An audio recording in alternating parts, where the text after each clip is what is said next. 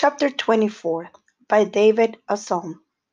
The earth and all the therein in the Lord's, the world and its inhabitants. For he has founded upon the seas and established it upon the rivers.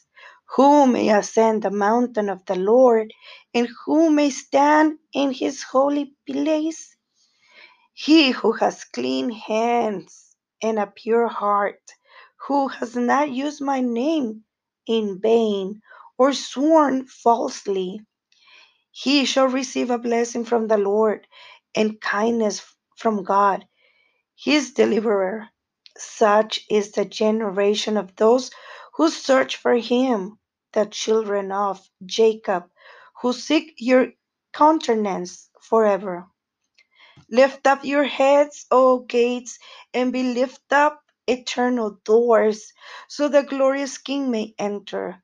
Who in the glorious King?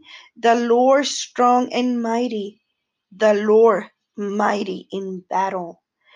Lift up your heads, O gates, lift them up, eternal doors, so the glorious King may enter. Who in the glorious who is the glorious King? The Lord of hosts. He is the glorious King for all eternity.